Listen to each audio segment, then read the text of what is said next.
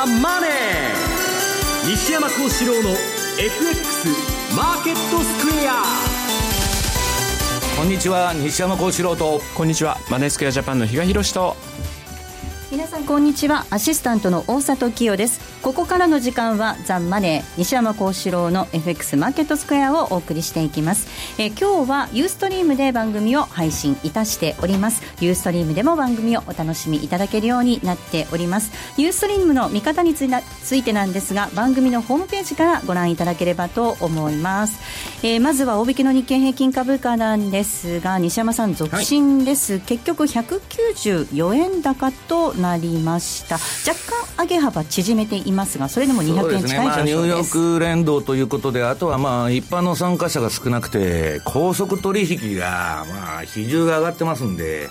まあ200円とか300円とか世話しない相場だなと、まあ、値幅の大きい中でですね、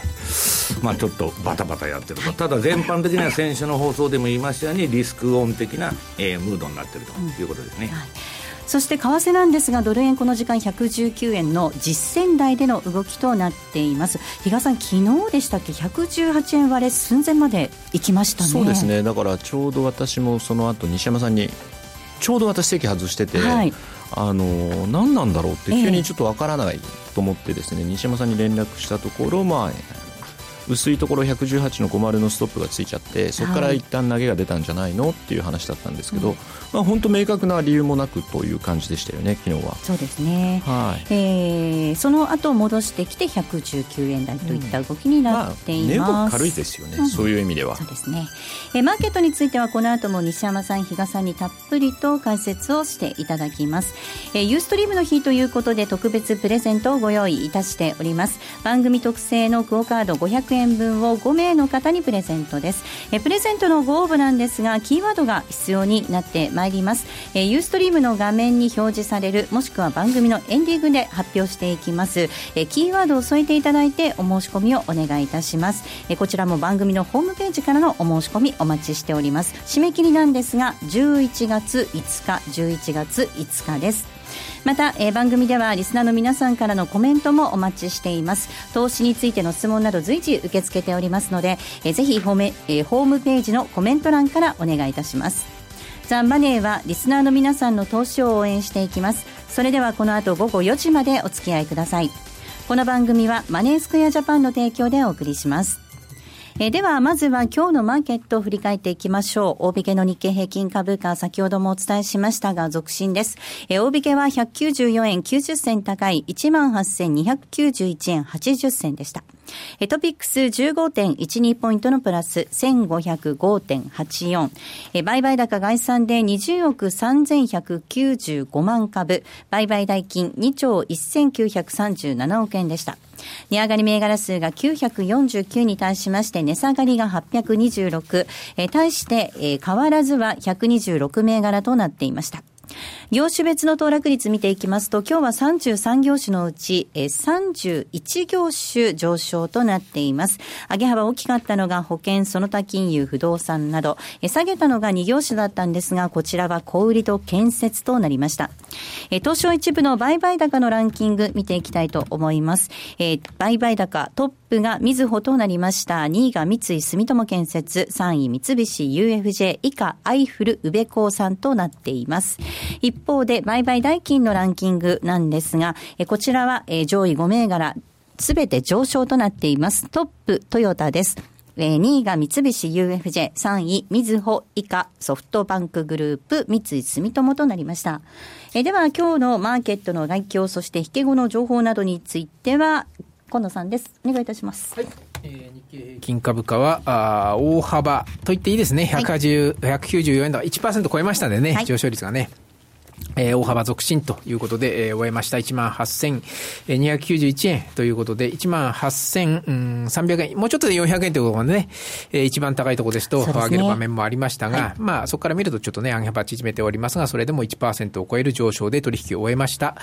えー、昨日の海外、特にアメリカのマーケットが、は利上げがさらに後ずれするんではないかと、景気指標はね、良くないんですけどね、はい、良くなければ良くないほど、なおさら、えー、利上げが後退後後にずれると。先送りされるということが、株式市場にとっては交換材料になりまして、えー、上げまして、えー、ニューヨークダウ200ドル以上。これ、去年、えー、8月のお21日以来の水準ですかね。はい、まで上げたと。217ドル高となりました。そうですね。えー、約2か月ぶりの水準、あの、急落する途中のとこですね、のとこまで戻してきたと。約2か月ぶりの水準まで、えー、戻したということなどを追い風といたしまして、えー、投資家心理があ改善して、えー、東京市場でもお買いが優勢となりましたと。最もお売買代金が2兆1000億レベルですからね、非同士でね、昨日もそうだったですけどね、昨日も2日続けて2兆1000億レベル、2兆2000億いってないということですから、2日続けて。そういう意味では、うさぎないでしたね。で、えー、今週は、あ月初、あ、ごめん、収支がお休み、月曜日お休みでしたので、4日間の立ち会いでしたが、取引でしたが、えー、殺引きいたしますと、マイナス146円。えー、やっぱり火、水、2日間、前半の2日間の下げがちょっときつかったですね。えー、あと2日、あ木、金はあ結局上げ、200円近く両方とも上げたんですが、その前の下げがきつくて結局週間では146円安ということで終えております。えー、中身的には、どうでしょうね、今日あたりですと、ちょっとやはり景気、あ金利敏感、そうですね、金融中心、ね、金融、強かったですね。不動産ですとか、はい、倉庫、まあ倉庫も実質不動産ですからね、はい、あとはその他金融ですとか、やはりちょっと、まあまだ2週間ほど先ではありますが、日銀の金融政策決定会合への期待感なんかもちょっとね、材料になってた面もあったと推測されます。えー、このところ、下げたあと、朝日火星なんかもね、今日は一応戻して引けておりまして、えーはい、ちょっと全体の地合いの改善を感じさせる動きと言えるかもしれません。えー、そんなとこですかね。あとは、引け後の開示で、あまり、あまり多くないんですけども、えー、大きいとこないんですけどね。はい、まず、明治海運、海運会社9115。えー、こちらは9月中間期集計中の数字が上振れましたと発表してます。えー、売上海運会社、中堅の海運会社ですが、売上が、えー、予想が162億の予想に対して170、167億、5億ほど上振れましたと。ただ、利益が大きくてですね、えー、純利益が10億と予想してたのが25億、予想の倍以上出たという話なんですね。為替レートが想定よりも円安で推移したことから、あ売上が上振れ、えー、利益も、この利益、売上の上振れに円安効果に加えて、経費削減を努め、経費削減に努めたと。あとは為替差益と持ち分法による投資利益の計上も大きかったということですね。あともう一点、ちっちゃい銘柄、東証マザーズでイグニス。こちらは赤字幅が縮ま縮まりましたという全9月期の修正を行っています。えー、売上高が20億の予想に対して24億。これはまあ2割上振れですね。えー、で、最終損益は5億8000万の赤字予想だったんですが、これが3億4000万の赤字にとどまったと。2億4000万ほど赤字が小さかったと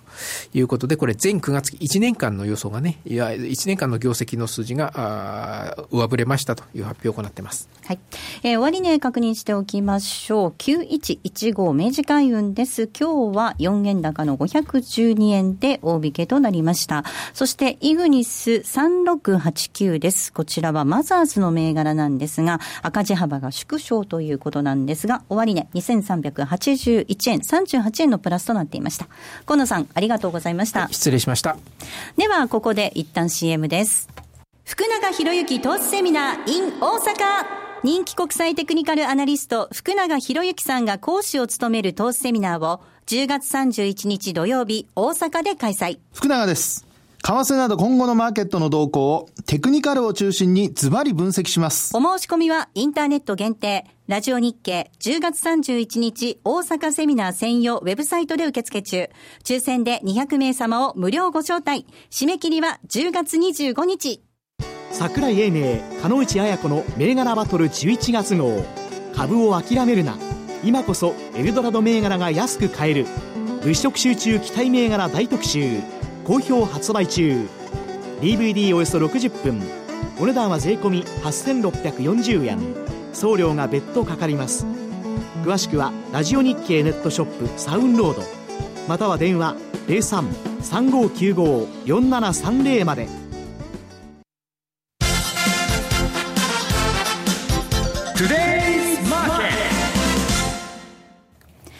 トゥデイズマーケットです。まずは主な通貨のレートを確認しておきましょう。えー、ドル円なんですが、この時間119円の丸5丸8です。ユーロ円135円の5366。そしてユーロドル1.138690での動きとなっています。えー、では、為替市場のポイントについては比嘉さんです。お願いいたします。はいえー、まあちょっとなかなかね、今週はちょっと大きなあの指標というと、まあアメリカの小売売上高ぐらいだったかなと、はい、まあちょっと、えー、また弱い数字というようなところはありましたけれども、まあ来週に目を向けてみますとですね、やっぱり19日の中国の GDP でしょうね。えー、まあ、記憶されている方も多いかと思うんですけども、まあ、前回はですね、まあ、7%を下回って、はい、ついに6%台か中国の成長率もと、いった中にあってですね、7%と、その前と変わらない数字が出てきたことで、まあ、市場がですね、かなりこの数字って合ってるのみたいな感じでですね、そのその後、まあ、相場が大きく崩れたというところがありましたので、まあ、今回はさすがに予想としては今のところ6.8%ということなので、まあ、の、市場がイメージしているところにようやくえー、接近したものになるのかなと思いつつ、本当、蓋を開けてみるまでわからないのがこの国なので、はい、まあやっぱりちょっとそこが一番の、えー、ポイントになるのかなと。まあ、あとはですね、えー、最近ちょっとまあ ECB もその、どちらかというとこれまでって月、えー、毎月月初の第1木曜日に政策決定会合だったんですけど、こあの今年から途中から変えてきたんで、実は来週、まあ、政策決定会合があり、ここに来てですね、まあ、フォルクスワーゲンの問題もあるのかもしれないんですけれども、ドイツの、まあ、あの、方からも、さらには他の国からもですね、やはり追加の緩和っていうようなですね、発言がなんか、ポロポロポロポロ出てるかなと。いうのがありますんで、まあそういった意味でドラギさんが、まあ、やらないとは思いますよ。特に今回じゃあやるかっていうと、それはないとは思ってるんですけど、まあ、そのあたりについてドラギさんがどういったような言葉でですね、また説明をしてくるのか、まあ、このあたりがですね、肝になってくるのかなというふうには思ってるんですけどね。はい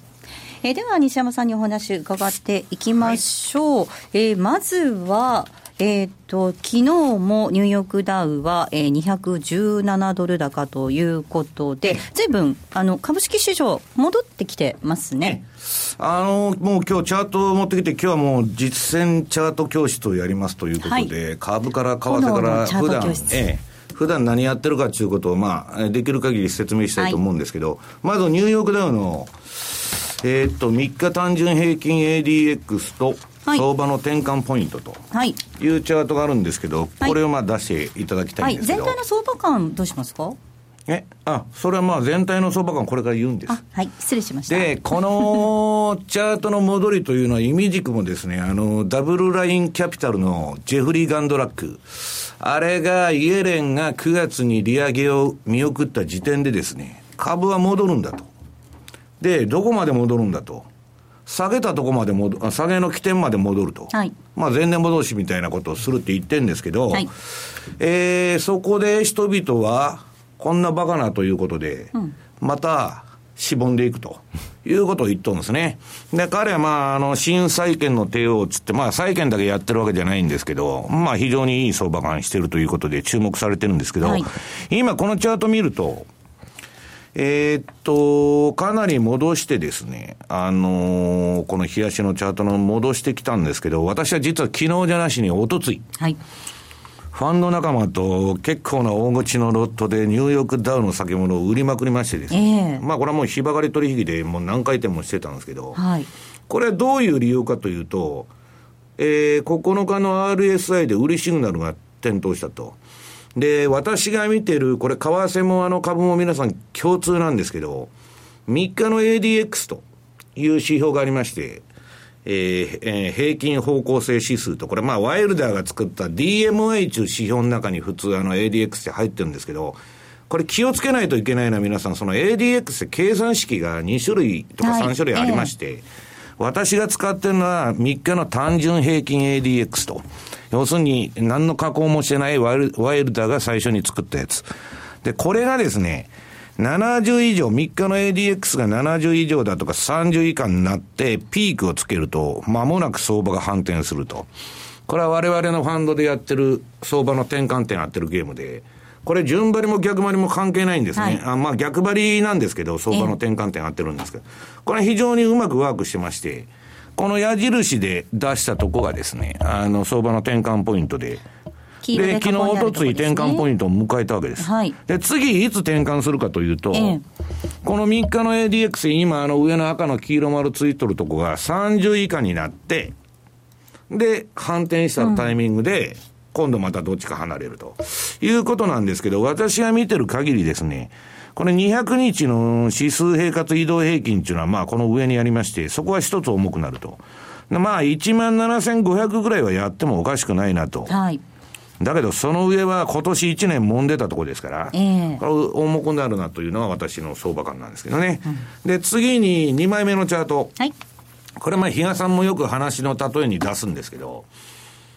18日移動平均の、はい、上下3%返り、ねはい、まあ今、今週、比嘉さんもレポートで取り上げてましたけど、これがまあ18日の移動平均の上限まで来たと。で、若干バンドウォーク気味に上げたんですけど、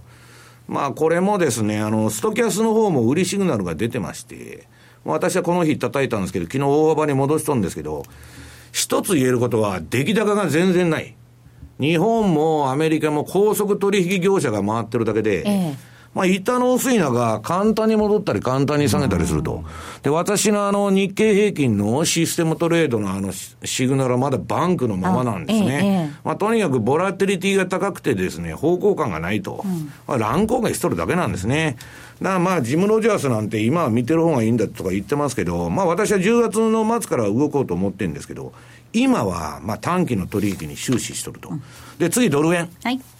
これ皆さん気をつけないといけないのは、今ちょっと力がなくなってきたんでいいんですけど、あのー、上のドル円のチャートの標準偏差ですね、26日の青いライン。はい、これが底倍からちょっと上がってきてる。うん、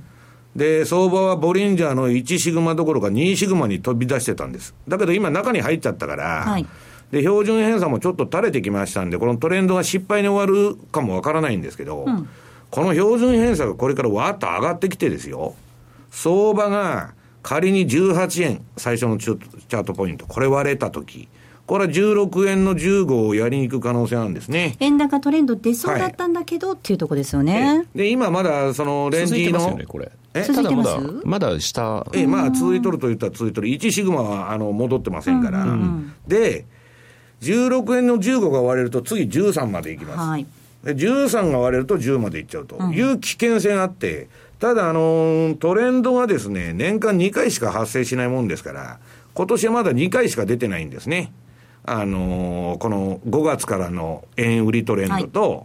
えー、8月からの円高トレンドの、はい、で、年間3発目があるかどうかなんですけど、私が言いたいのはここにも書いてますように、トレンドが出たら逆張りは中止してくださいと。うん、要するに円高トレンドが出て、円売りやってたらですね、どんどんいかれると。で、次がドル円の1時間足。はいまあ私、エンベロープも、あの、売買の主力で今年ほとんどそれで前半稼いだんですけど、まあエンベロープ、あの、円高になるとですね、あの、難品の打ちまくりになって、あの、どうしようもないと。いうこともありましてですね、これはあの、もうほ、ほとんど、まあ、日ばかりです。今、あの、私は長期のポジションは10月の末から半年間で出るんですけど、今、長居する相場じゃないと。だから、相場の転換点で買って、利益が出たら直ちにリグっちゃう。はい、どこがリグイポイントっていうわけじゃないんです。で、これ見ていただいたら皆さん非常にビューティフルな感じで、あのドル円の1時間足ですね。はい、えー、これ、過去600時間のチャートを今日3枚にわたって持ってきたんですけど、一番上が、えー、2015年の10月9日から今出てんのかな。はい、えー、10月16日までの。これ、3時間の ADX ですね。さっき日足は3日だったんですけど、3時間の ADX が70以上、うん、あるいは30以下になって、ピークアウトすると、相場が転換すると。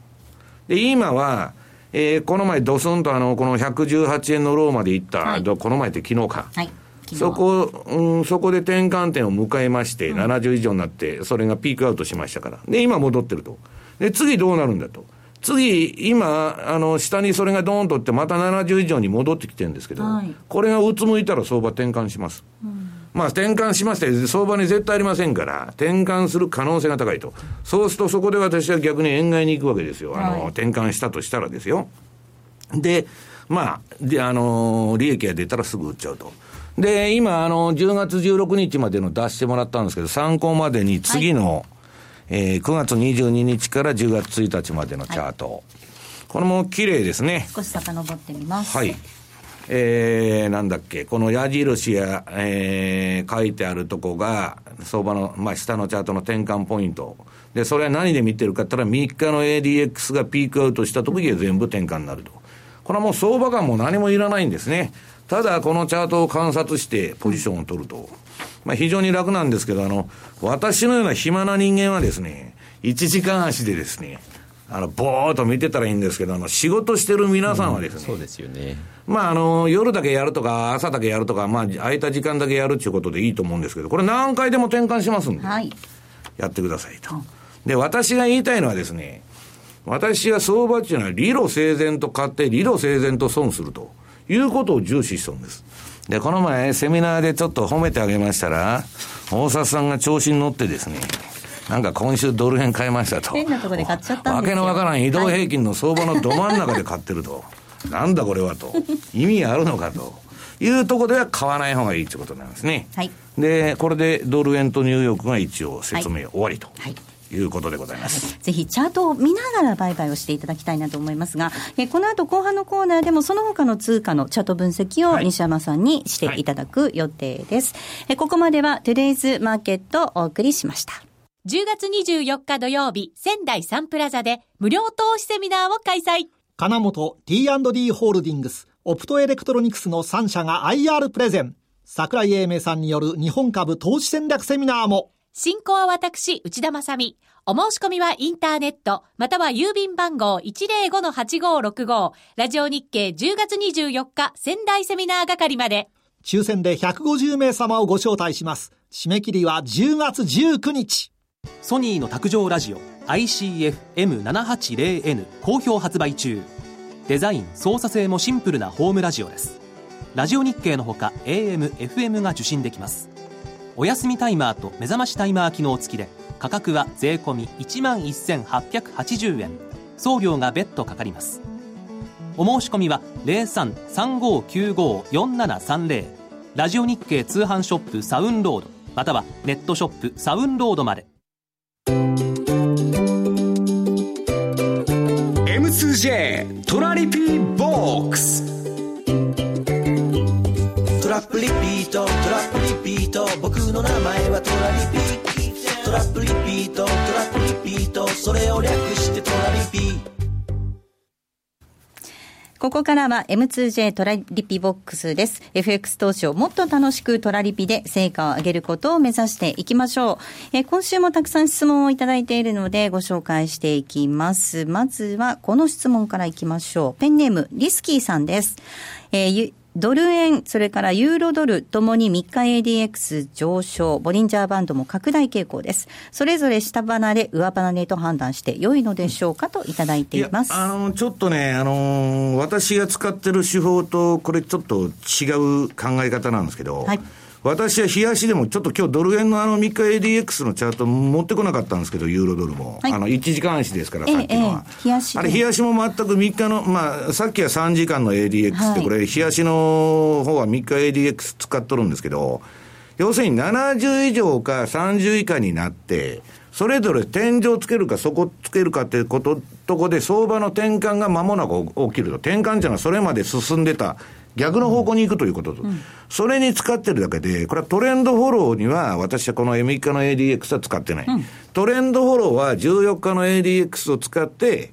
えー、相場が21日ボリンジャーバンドの外に飛び,、ね、飛び出した方に乗るというやり方なんで、えー、まあ3日の ADX の場合はトレンドの転換、要するに70以上に上がって下がったところが転換。30以下に下がってそこを打って切り返したところは転換点という使い方をしてます。はいえ、続いての質問です。ワオさんからいただきました。え、二つ質問があるんですけれども、まず一つ目。え、昨日ドル円ロングを、えー、118円から118円50の範囲で仕込みました。え、今後、利食いをどの水準にするか悩んでいます。え、これから年末までの予想高値レンジを教えてください。10月30日の前に一度利食い、10月30日に再度ロングポジションを構築した方がいいでしょうかこれが一つ目の質問。え、そして二つ目なんですが、10月3えー、30日の日銀の金融政策決定会合に関して、追加金融緩和の可能性、どの程度あるのでしょうか？また、追加の金融緩和なくても、日経平均の ETF の枠はほぼ間違いなく増えると考えてよいでしょうか？比嘉さん、どうですかね？えっと、まず一つ目のご質問ですよね。はい、まあ、ドル円昨日仕込みましたということ。で、まあ、チャートを今、あの、私目の前でですね、はいボリンジャーバンドと一応標準偏差ボラティリティのチャートをそのまま目の前に画面に今多分皆さんのところにも出てるかと思うんですけどもまあえー、下の標準偏差ボラティリティを見るとですね、ちょっと上にクイッと上がってるということはトレンドが出てるんで、今、実際上のボリンジャーバンドで見ると、まあ、マイナス1シグマのとマイナス2シグマの間というような流れなので、まあ、これ、ちょっとまだあの売りのトレンドがやや見,、見え隠れしてるなというところあるので、そういったところからすると、一応やはりあの本当に利益を確定するっていうのも非常に大事なことだと思ってるので、はい、そういう意味では、そのボリンジャーの今のマイナス1シグマって119円の44銭になってるんですが、まあ、こういったところ、でリグってしまうというのもですね一つの方法ではないかなというふうには思いますね、はい、どうですか西山さん？私はまあ今、円高トレンド、まあ、今週になってちょっと離れるんじゃないと、まあ、ここまで煮詰まってきたら、うん、で下離れたんですけど、今、日本勢が下買いますんで、海外勢買わないんですけど、海外勢円高ばっかです。昨日も電話してたら、円高、円高っつって言ったんですけど、うん、まあ、日本勢の方はですね、押し目が威力が強くて、それはまあ黒田さんがやると思ってるのか知りませんけど、はいまあそこら辺拮抗しちゃってまだよくわからない。ただ、今度18円切れたら、またドンとくる可能性がある。うん、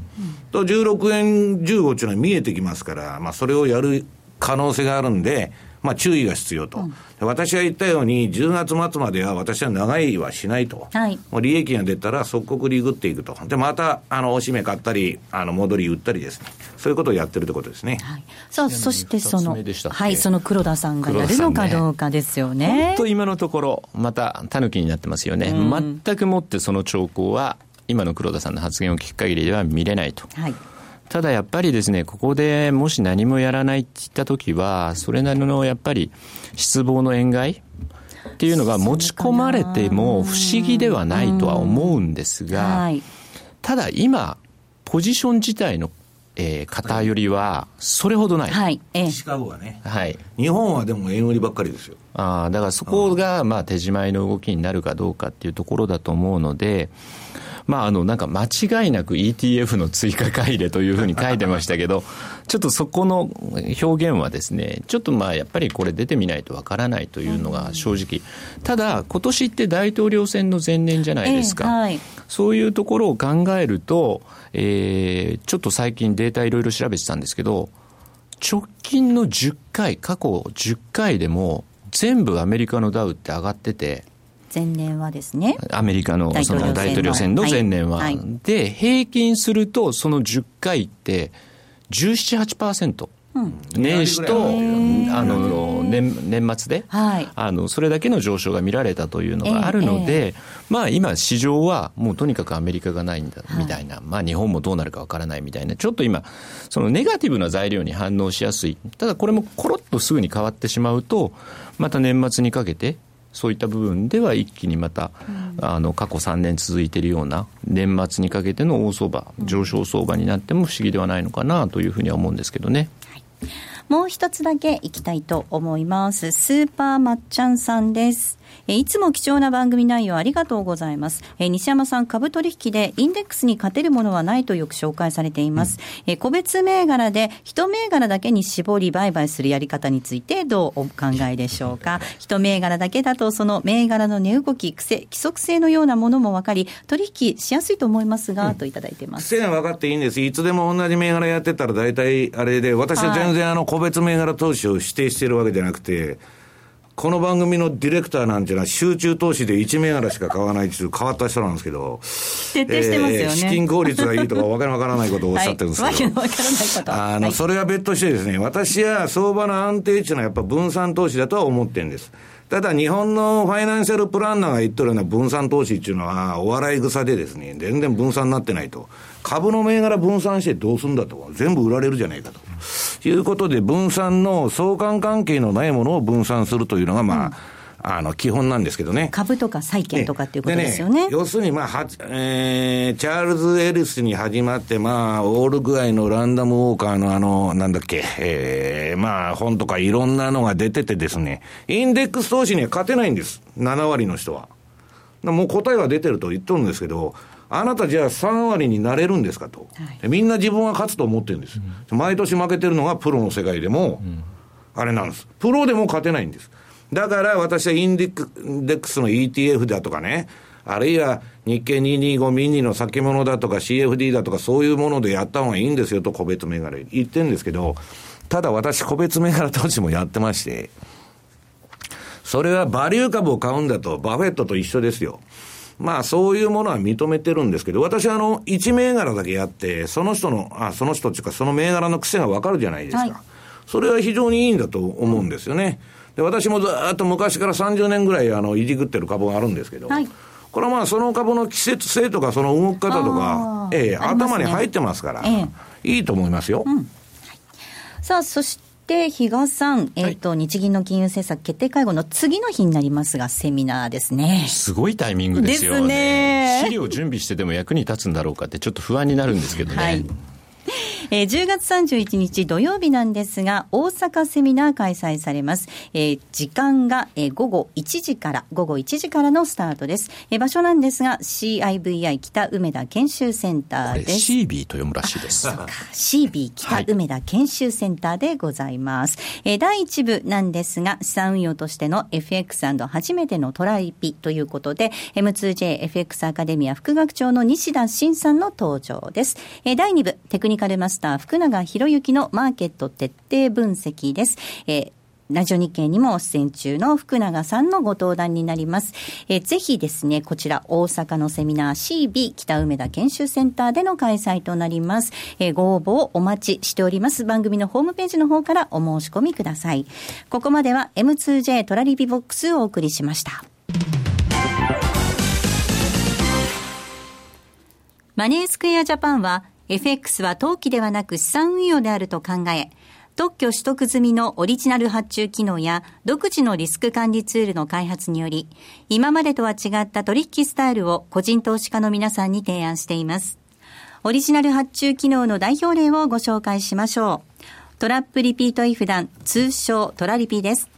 これは普段忙しくて、為替レートや情報などを頻繁にチェックできないような方々にも、しっかりと投資できる手法を作りたい。そんなコンセプトで開発しました。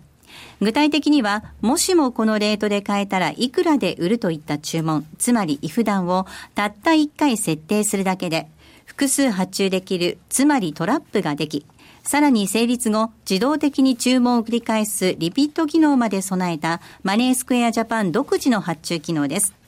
一度設定すれば手間なく24時間収益チャンスが狙えます。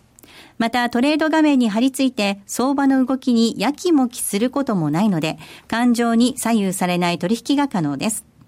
リアルの取引に入る前にトラリピを試してみたい。そんな方には実際のトレード画面、実際のカーセレートで取引できる FX のバーチャル取引、トラリピ FX バーチャルをご用意しています。ご登録、ご利用は無料です。詳しくはマネースクエアジャパンのホームページをご覧ください。マネースクエアジャパンが提供する外国為替証拠金取引は、外国為替相場の変動や各国市場金利の変動により損失を被ることがあるほか、その損失は投資金額を上回る恐れがあります。また、トラップリピートイフダンは取引の利益を保証するものではありません。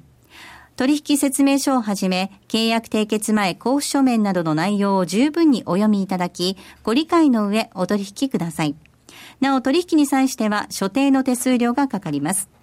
金融商品取引業者関東財務局長金賞第2797号株式会社マネースクエアジャパン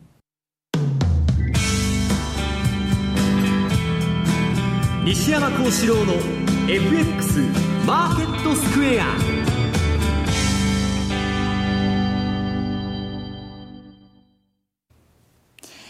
ここからは西山幸四郎の FX マーケットスクエアです。このコーナーではマーケットの見方について西山さんにいろいろな角度で教えていただきます。引き続き西山さんのチャート分析ということでお届けしていきます。えー、まずあの、新興国ですね、もうどこ行っても、あの、ブラジルの債券で結構あの、損してるっていう人は多いもんですから、まああれなんですけど、ブラジル、まあこれ、昨日ブラジルのファンドマネージャーに聞いてたら、経済めちゃくちゃ悪いと。えーえー、まあ立ち直る兆しはまずないって言ってましたね。はい、で、その中で、まあ株が今上がってると。これはニューヨークダウンが上がって、上がったから、まあ、あの、先週の放送でも言いましたように、全部の商品が新興国通貨から、えー、新興国株から先進国の株から全部上がったと。はい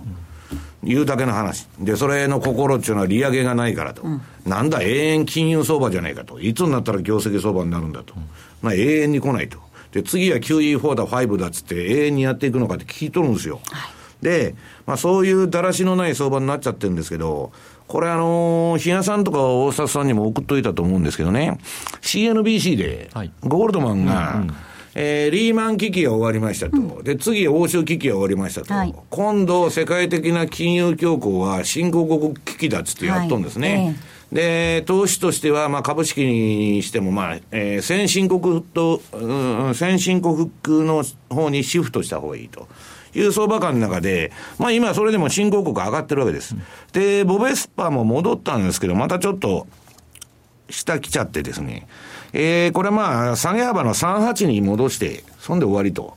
で、どうなるかわかんないんですけど、一つ言えることは、これ現地の、えー、っと、私はね、あのー、結構でかい会社やってる人とかいろんな人と昨日喋ったんですけど、スカイプで3人ぐらい。すんごい景気が悪いと。うん、でね、えー、株上がったからちょっと戻ったからいいじゃないかっつったら、これはレアルベースで見たら、何の、戻ったっていう感触も何にもないと。ドルベースではブラジルの株は上がってんだと。だけど、レアルベースで見たら大したことないっつって、で、次はまあ、レアルの、ドルレアルのチャートなんですけど、はい、これまあ、あのー、わーっと4を超えるところまで、まあ、めちゃくちゃなレアルが売り込まれましてですね、はい、今、あの、標準偏差も ADX もピークアウトして、うん、まあ、完全なレンジ相場と、何の方向性もないんです。だから、えー、ブラジルとか新興国の株についてはですね、ニューヨークダウがどこまで上がるかと、それだけなんです。ニューヨークダウ買ってたらいいと。あるいは売ってたらいいということで、特にブラジルやる必要もないのかなというのがですね、あれですね。はい、ダウ頼みというところです。次は為替。はい。えー、これはまあ、ディレクターの方からちょっとポンドやってよと、ポンドの結構質問とか要望多いんで、はい、まあ、ね、えポンドっていうのはですね、超短期取引では一番儲かると言われてるんですね。ただし、順張りは儲からない。逆張り。逆張りだと儲かると。で、ポンドっていう通貨は面白くて、前の基軸通貨じゃないですか。はい、ドルの前の。うん、で、延々、1970年の変動相場制以来、1と2の往来やっとるだけなんです。1と2の間動くと。で、株なら1970年に持ってたら上がってますよ。大体どこの国も、まあ、あの、日本だって上がってると思うし。ポンドってずっと横ばいなんです。最もトレンドが出ないと。で、この冷やし今見ていただいたら、これ、だからいいんですけど、今、比嘉さん、そのイギリスもアメリカも利上げするすると、まあ口だけ言って両方しないんですけど、両方利上げするって言ってるからトレンドが出ないんですね、通貨の。なるほど。これ永遠レンジに決まってるじゃないですか。うんで、これ見たら、RSI のシグナル通りに、えー、40以下になったら、まあ普通は30使ってる人が多いんですけど、はい、私は40と。40以下になったら買って、うん、70になったら売っといたら、これはバリバリに儲かるんです。うん、こんな簡単な通貨がないって、昨日あの、ある通貨ファンドに言われまして、お前やってないのかと。いや、私ポンでやると損するんで、つって言ってたんですけど、一番簡単だと言ってたんですね。で、後の通貨難しいと。っていうのは次、まあニュージーランド取るかな。はい今週しっかりしてるんですよね。これは何が難しいのかというとですね、これ RSI のシグナル通り買っていくと、どんどん損するんです。なぜなら、このチャートで皆さん、青い線っていうのは標準偏差ボラティリティ26日の、これトレンド出て、それが円高トレンドが出たら、どんどん下相場行くじゃないですか。こんなん相場の加減だとか RSI が40以下になったってって買ってたらですね、あるいはエンベロープの加減に到達したと。買ってたらどんどん損するわけです。うん、だから、ここのチャートの上に書いてるんですけど、トレンドが出れば逆張りは即時中止と。で、トレンドのないとこは逆張りしたら儲かるんです。で、この標準偏差ボラティリティってマネースケージャパンのあのチャートスクエアでも出るんですけど、ポケトラでも出ます、今。うん、これをですね、見て、トレンドかレンジかを相場の判定ができないと、そもそも逆張りも順張りもないんですね。だからそこをしっかりまあ見極めていただきたいと。で、今ちょっと、えー、70でニュージーランドは売りシグナルが出て、その上まだ上がっとるんですね。はい、これなぜかっつったら、今標準偏差上がってるでしょ、ええ、ニュージーランド買いトレンドが出てるからなんですよ。ええ。だからこんなとこは逆張りで、ああ、買われすぎだっつったら売ったら、担がれるということなんです。で、次のチャートがトルコリラ。はい。これ、比嘉さんコメントしますか？トルコリラもね、うんこれトレンドが出てる、円高トレンドが出てるときに、じゃあ RSI、9日の RSI が40以下になったら、これ、あの、矢印で買いシグナル出してるんですけど、どんどん下持ってかれるじゃないですか。はい、で、そのトレンドが出てないピークアウト、上の標準偏差、青い線が天井を打って下がってくる過程は、逆張りすると儲かるんです。うん、で、今、直近はこの前70、まあ、RSI の75円の売りシグナルが出まして、まあ、いいとこまで戻ったと。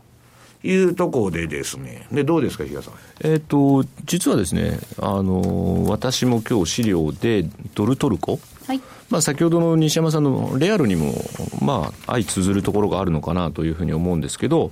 ドルトルコも一時はずっとドル買いが進んで、トルコはもうとにかく売られて、どこで止まるんだと、史上最安値更新という動きばっかりが続いてたんですが、ようやくそれが収まって、でどちらかというと、今はドル売りの方になっちゃってるんですね、うん、なんかね、ドル安とインフレの分ね、新興国の株って上がるんですよ、うん、で通貨は下げても株は結構しっかりしそうですね、うん、そうおっしゃる通り、で株も一応持ってきて、えっと今日はですねイスタンブール100指数、この間のセミナー、東京セミナーの時にもちらっと言ったんですけど、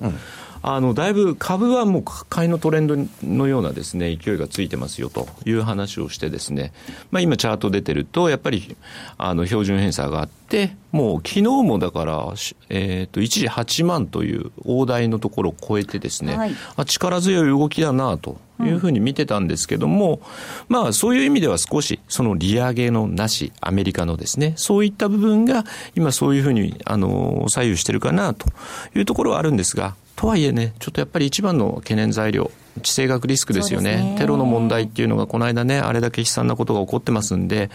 まあ、ちょっとこここら辺はですね、確かにだから買いのトレンド、もうじゃあ相場か、流れ変わったんじゃないのという方、もう思われる方もいらっしゃるかもしれないんですが、もう少しそこら辺はですね、まあ、あの10月末のイベントを